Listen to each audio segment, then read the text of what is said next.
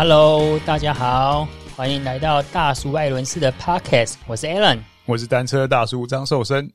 他说：“我们今年这个台北自行车展啊，睽违了两年，呃，这个也就告诉我们说，这个 COVID nineteen 二零一九年爆发了这个新冠肺炎啊，一直到现在，其实都还在影响着这个全球人民的生活跟经济啊。然后在今年很幸运的三月份，我们这个台北车展在这个暂停了两年之后，终于。”开启了这个播放键呐、啊，啊，我不知道说到时候你今年有没有去台北车展？那我呢，因为刚好我到这个欧洲，我去西班牙跟荷兰出差啊，所以呃，很不巧的就是没有办法参与今年的台北车展，跟大家同乐。然后我们就先请这个大叔跟我们分享一下 今年台北车展的盛况啊，还有什么看到有趣的产品呢？呃，今年哦，就是说实在，本来。因为这种展览都很早就会公布了，其实到呃三月的车展，可是我们其实十二月、一月陆陆续续都开始就有接到消息，然后在筹备。可是呢，当时呢，大家的心态也是啊，这个办不办得成还还不知道，所以在很多东西的筹备上，其实真的会蛮困扰的。嗯，没错。那当然还好，后来是有办成啊，即使是台湾现在还是在一个防疫的情况之下，那。但是这也造成就很很既定的现实啊，就是我们这个台北国际自行车展呢，呃，重点的目标 TA 呢是国外的买家，对，啊、呃，不管是产品产品经理啊，或者是来找产品的，嗯、所以。那今年来讲呢，基本上现场上就很少看到外国人了。哦，这个就可能呃归功于台湾这个防疫有成啊。啊我们因为我们在这个边境的管控上面确实比较严格、跟严谨的部分、嗯。以往呢，就是说反正买家也分好多区域嘛。嗯，那呃有看到什么这个东南亚的啦。啊，什么印尼、马来西亚，嗯、然后再来就可能像印度啊，对，那当然就是欧美人士啊，就是你会看到很国际化的整个展展会的会场。啊。但是今年呢就比较少，大部分呢还是算是业界自己也是说啊，就是同乐会啦，那、嗯、大家聚一聚，然后产品放一放跟试用。但是导致呢，呃，消费者好像还来的蛮多的啦。哦，对，因为以往呢是只有开放最后一天，对，可以消费者可以购票入场。那今年呢，可能也就特别开放其中消费者其实都稍微有点门道的，应该都可以拿到票进来了。嗯，了解，就是。是，其实以往自行车展呢，我们讲的台北车展，它是全球自行车的前三大展览之一。嗯、那一直以来呢，它是都作为 B to B 的定位，就是。Business to business，就像刚刚大叔讲，他说：“哎，我们今天这个品牌，我们展示的东西呀、啊，其实最重要的不是说我们 open 给大家看到东西，而是我们会有会议室。嗯、可能哎，我们今天展出的现在可能是二零二二年，我们展出的是 MY 二二、MY 二三，但是我们在这个会议室里面呢，可能有 MY 二四、MY 二五的新品，然后就跟这个我们的产品经理们啊讨论一下，说：哎，我这名要做赞的哦，有兴趣不？别来盯着你不？啊，当然这个一部分呢，可能。可能又因为这个台中州的关系，因为台中州的时间可能对于我们这个品牌商在开发的时程跟这个品牌经理要下定的时辰比较接近一点点，嗯、所以台北车展它在这种 B to B 上面的呃战略角色就有稍微牺牲了这么一点点。不过我觉得就是。就过往这两年刚好就没有没有办这些车展啊，什么台中州啊，那很多都是透过线上啊，哦，所以我会觉得就是有实体的东西哦，在这样摸可以聊，真的是好很多。对，所以这今年台北展，我觉得最大的一个算是有点像是 rehearsal 啦，演练一下，会议一下，嗯、然后大家针对产品，哪怕今天来的就是消费者，可是大家对于产品的这个呃。直接摸着产品，然后这样子聊，我觉得这个东西来讲，应该呃还是蛮不错的啦。对，那主要这一次我的角色也有一点转换哦。以前以前我是当然都是媒体记者，会走整个产产展展览场，对，然后去找新产品，然后做这个媒体播这个报道啦，嗯、各方面。可是今年呢，就是因为刚好是受这个。对，西班牙 Oreca 的训练台的委托，然后来帮忙他们，就是做一个现场的一个指导，所以我就那我在 FB 上面还有网络上看到，其实有造成一波这个人声鼎沸啊，很多人都要去跟森哥学这个骑训练台哦。对啊，因为这个也是一个刚好是跟这个 FSA FSA 他们有需要去做一些产品的展示，就是他们的这个、嗯、呃。功率计，然后还有他们的这个电变，那当然这个你要试骑嘛，试骑你才知道这个手感啊各方面的表现。所以那 FSA 也也蛮特别的，就是找了这个 Oreca 来做合作，因为、嗯、呃展场现场说实在用训练台或软体的摊位。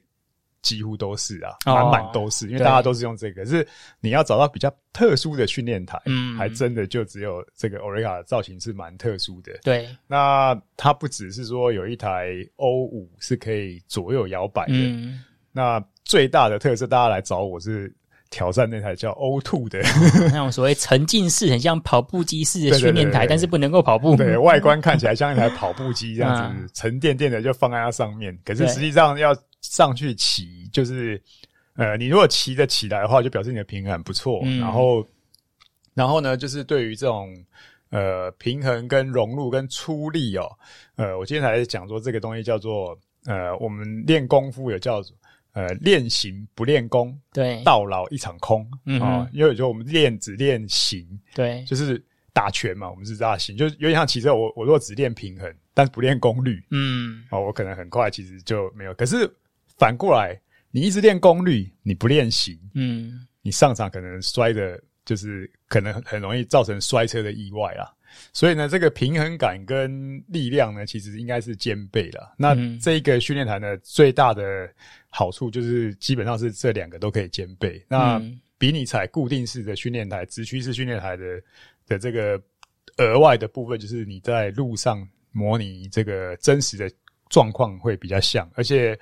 也知道很多的这个车友啊，这阵子防疫在家踩台踩得很凶，嗯，但是结果一上路，可能就是力量很够，可是操控不行，嗯，然后发生了不少的意外，嗯，那我觉得这种情况真的是要，呃，可以借由这些平衡感。那现在来讲，其实即使你没有这么高阶的这个训练台啊，其实用滚筒其实也可以达成啊。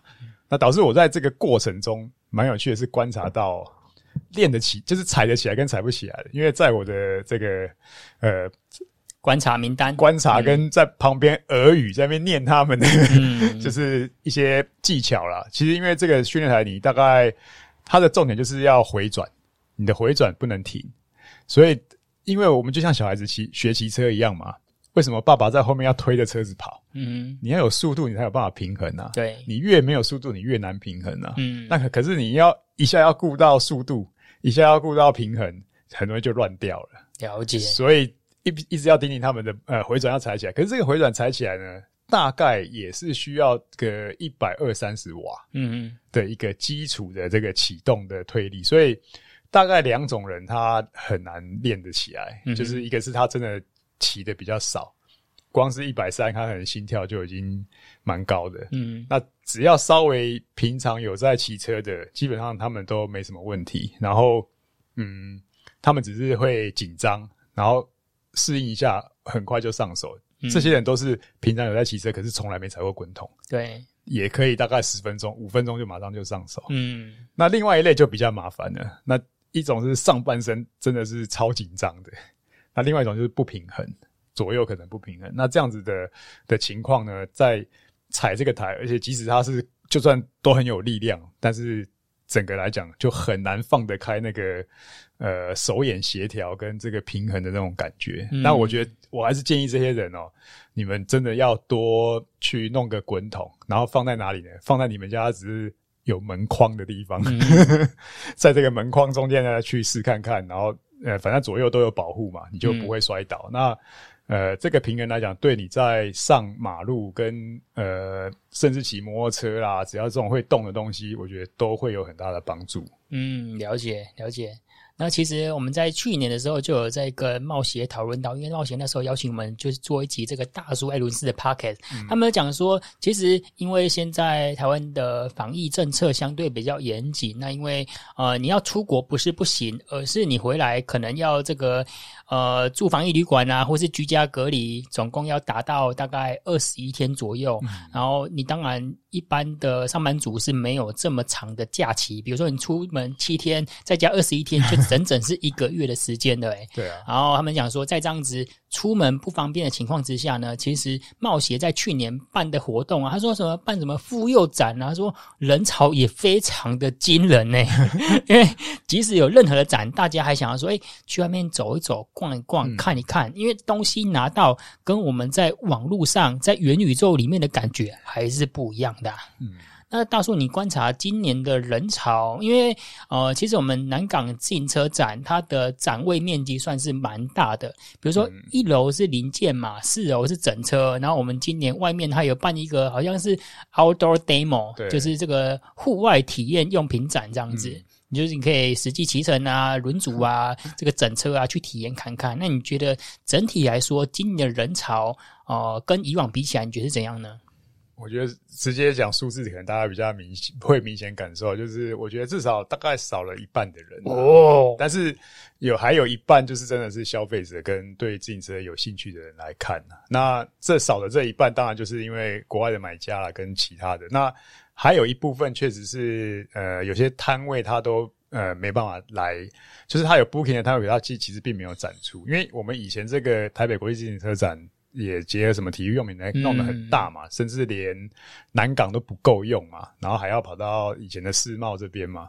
那其实现在今年就通通都移过来南港，但实际上呢，就是以前是一位难求，嗯，现在就是居然还有。就是有一些空位啊，了解。所以大叔刚刚讲到说，似乎这个呃参展啊，来逛展的人潮可以分为这个外资跟内资啊，对对对对外资是内资散户来相挺 啊。这个外资呢，因为这个防疫的政策比较严谨，所以他们不是不想要来，嗯啊，因为进来之后，他们可能就要花上接近一个月的时间，才可以回到他们的国家，相对比较麻烦一点点了哈。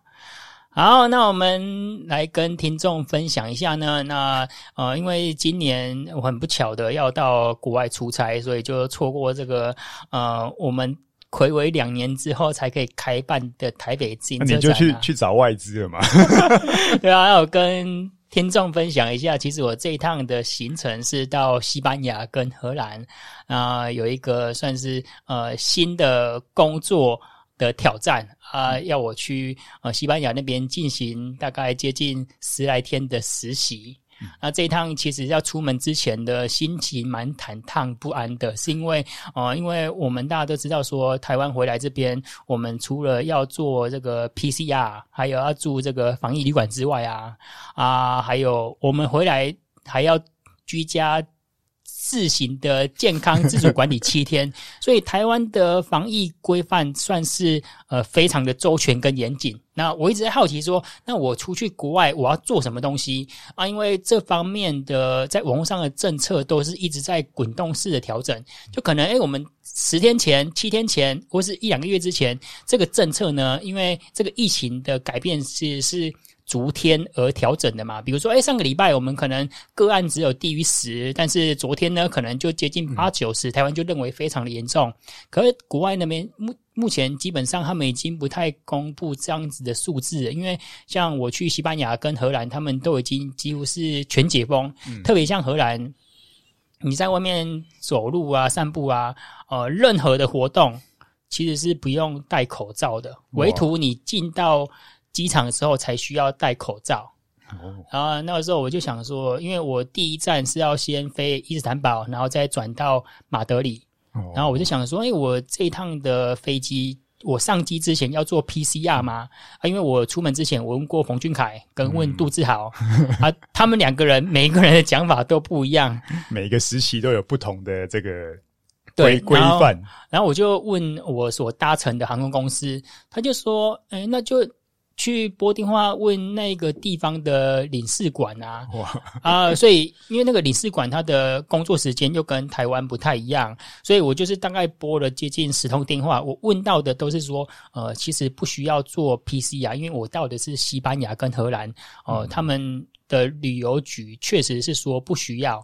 啊，所以我在想说，好吧，那别人都说不需要了，那我就不做。可是我心里我一直带着一个很忐忑不安的心，就这样子坐着高铁到桃机，我一直很忐忑不安，我想说，万一 PCR 没有做，因为 PCR，我想说是要隔天才能够拿到报告嘛，或者说我今天早上做到下午才拿到报告，万一他在这个登机之前把我拦下来，那我就真的 要跟这个飞机 say goodbye 了 sayonara 了。去送机了，对，然后我就到了桃园机场之后，我发现哇哦，这个机场跟我三四年前看到的不一样。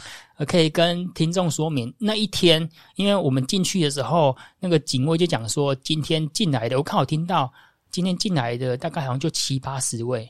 哇，我是白位，因为我那天是星期日的飞机，可能呃，现在要订机票出国，真的也没有那么方便哦。嗯，你可能只有一个礼拜，原本要飞到那个阿姆斯特丹，或是飞到呃这个马德里的，可能一个礼拜只有二到三班。以往可能几乎每天都有，我不清楚。嗯、但是现在你要订机票，呃，真的没有那么容易，是因为、哦、呃飞的班机非常的少。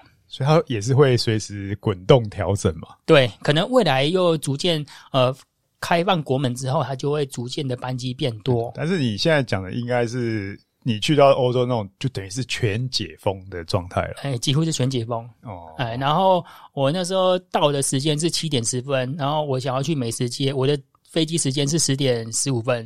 嗯、然后我们一般都会到美食街那边走一走嘛，就看到麦当劳晚上七点关门。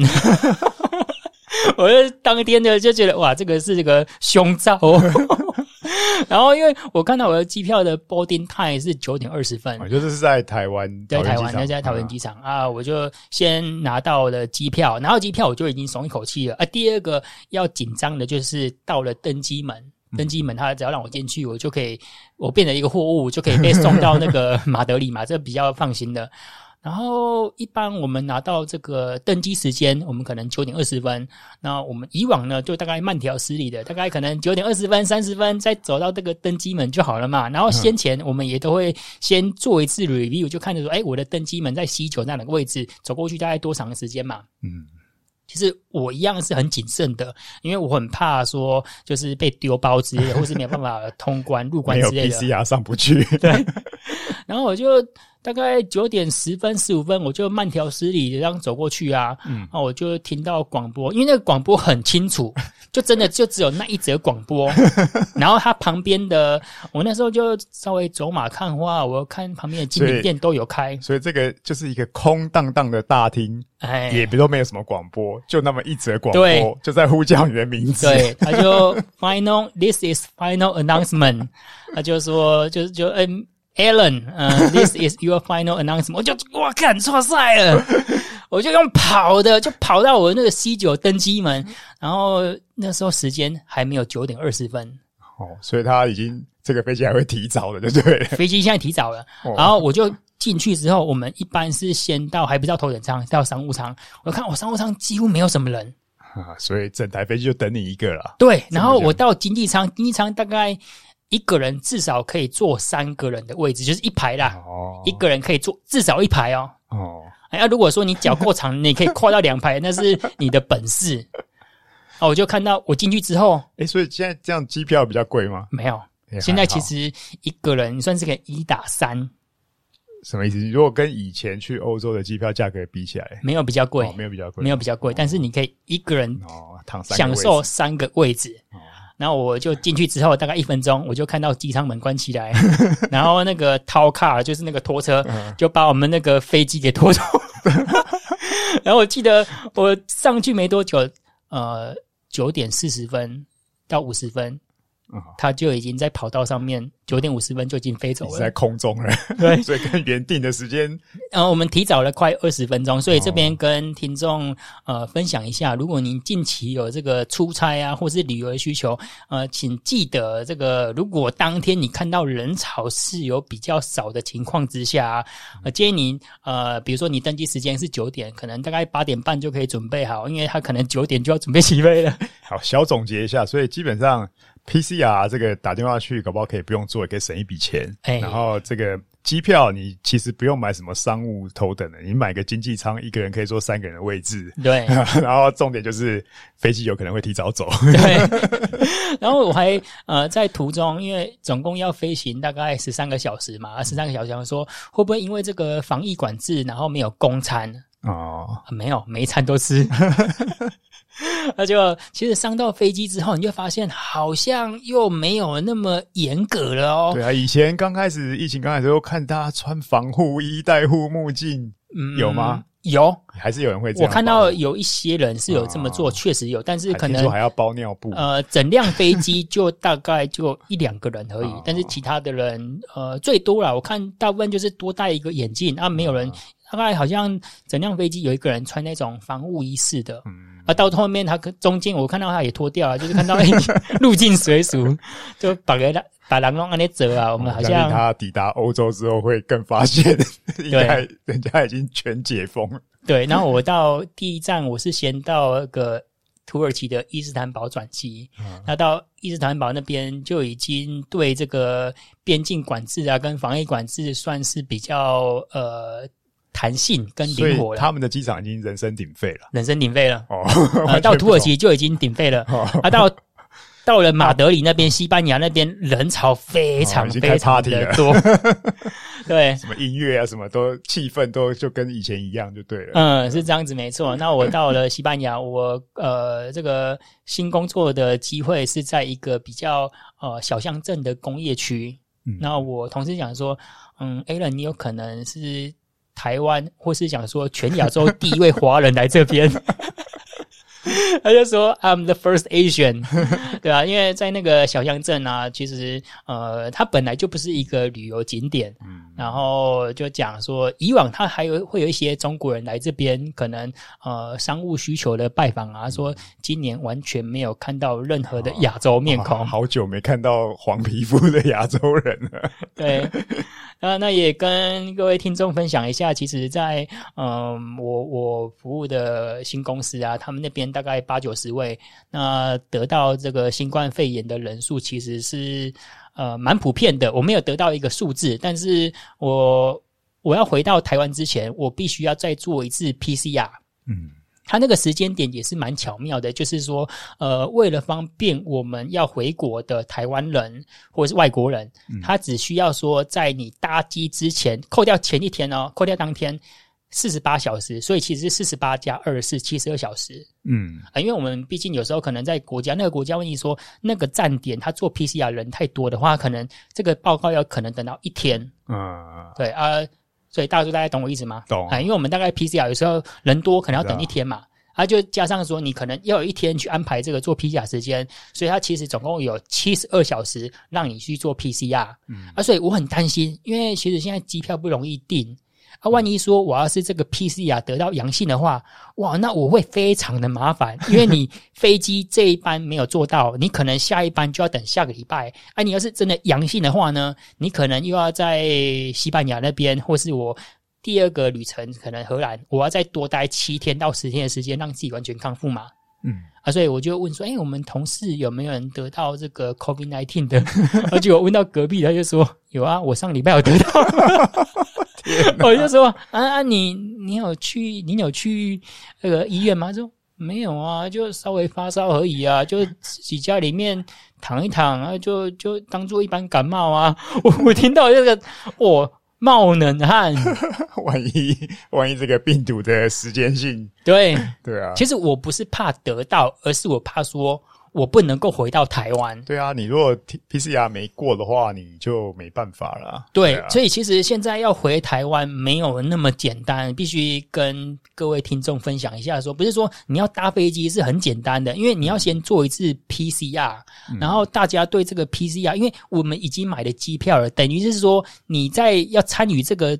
不管是赌局也好，或者是说 这个行程也好，你已经要付出一笔钱了。然后你要是取消的话，其实你前面投入的这个 投资就付诸流水了。我现在也不能改啊，不很难改，因为你下一班的飞机要等很久，它可能一个礼拜就是两三班而已。那你下一班万一真的不幸是啊，我的机票就没就那一张就作废，就作废。那还要再买一个单程。对，按你途中的开销。你今天如果是商务客的话，那你的公司或是有可能是你就要付出那些旅馆的费用，然后出差的费用，嗯、那出差费用是非常非常的惊人的。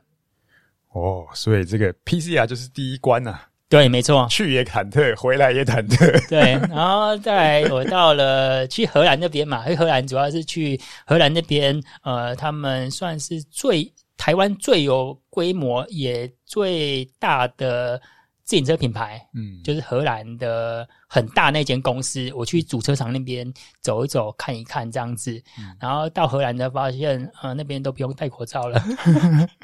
而且荷兰那边呢，你看到那边，因为荷兰算是一个欧洲，它很有，它是一个很有名的一个旅游景点，欧洲的门户啊。嗯，所以那边有看到各色的人种啊，大部分他们那边的 shopping 啊，或是整个观光啊，还有红灯区，因为荷兰那边有红灯区嘛，其实有一去走马看花看一看。啊，我看到就是非常，就像台湾早期那种雅琪亚一样，人生非常的鼎沸。PCR 是在荷兰做的，对。哦，啊，我 PCR 拿到阴性之后呢，我我完全蛮放松的，是因为说，呃，我在跟我们同事分享，就是我要回到台湾好了。台湾有这样子哦，因为我们要出门之前就要把我们的防疫旅馆给订好了。嗯、那防疫旅馆我算蛮幸运的，我是三月十号回到台湾。那三月七号呢，我们这个 CDC 呃疫情中心就调整说，原本十四天变成十天。哦，但是你做四天的，你 如果住这个十天，其实你就算嘛，一天的费用可能至少两千到三千，或是甚至台北听说至少都是三千块钱以上的。嗯，那你就知道说我防疫旅馆可能就要花三万块钱，哦、甚至更高的费用。那啊，当然你要住什么级数的，就是看个人呐、啊。所以机票不贵，但是 后面的这个附带的这个十天，就是把成本垫高很多啊。没错，没错。那所以这样子，呃，我就是变成住十天的费用。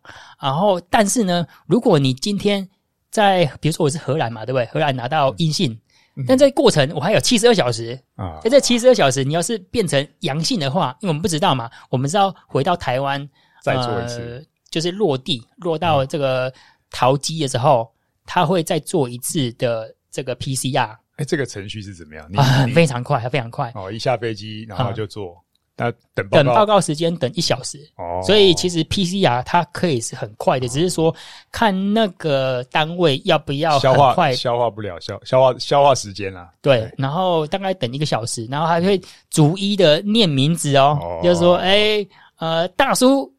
阳性，你就你就哎、欸，其实这个时候得到阳性，我觉得塞翁失马焉知非福。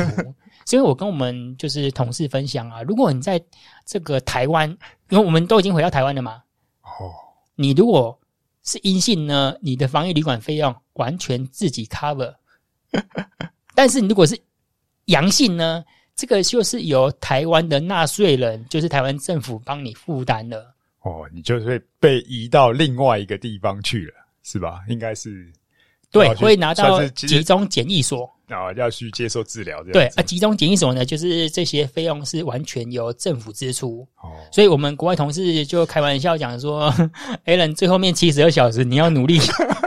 你他们没有很明讲说你要努力干嘛啦，就是似乎是跟我讲说，我在这个防疫措施似乎可以再呃稍微 relax 一下啦。哎呀，这个难怪也有人会觉得说奇怪，为什么那为什么这个境外移入的有时候数字突然暴增这么多？一一度也有人会怀疑说，诶，这个是不是有作假或什么样？因为它这中间还有这个七十二小时的这个 gap，对，这个空空档。对，但是呢，这也是看到，就是如果这样的话，台湾为了把这个呃集中管理，所以我觉得这应该花了不少钱。哦，确定，确定，确实，对，所以我们那个同事在讲说，哦，这个台湾这个 CDC 做的非常的周全跟完善啊。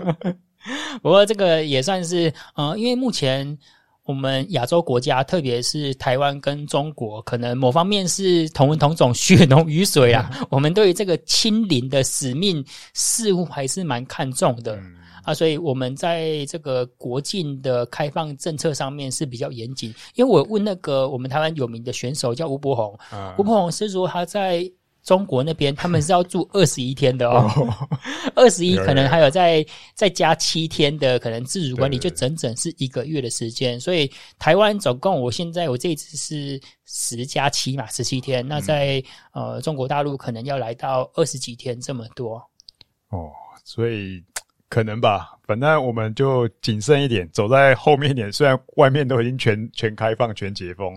走在后面，慢慢慢的观察一下，因为看起来、听起来就是好像现在的病毒就是比较流感化啦，对，致死率蛮低的。嗯、那你看老外像你同事这样子的感觉，也就把它当成一般的流感在看了。嗯、那这个可能我们就要看后面 CDC 跟国外的这种意见交流之后，看看希望台湾早日能解封啊。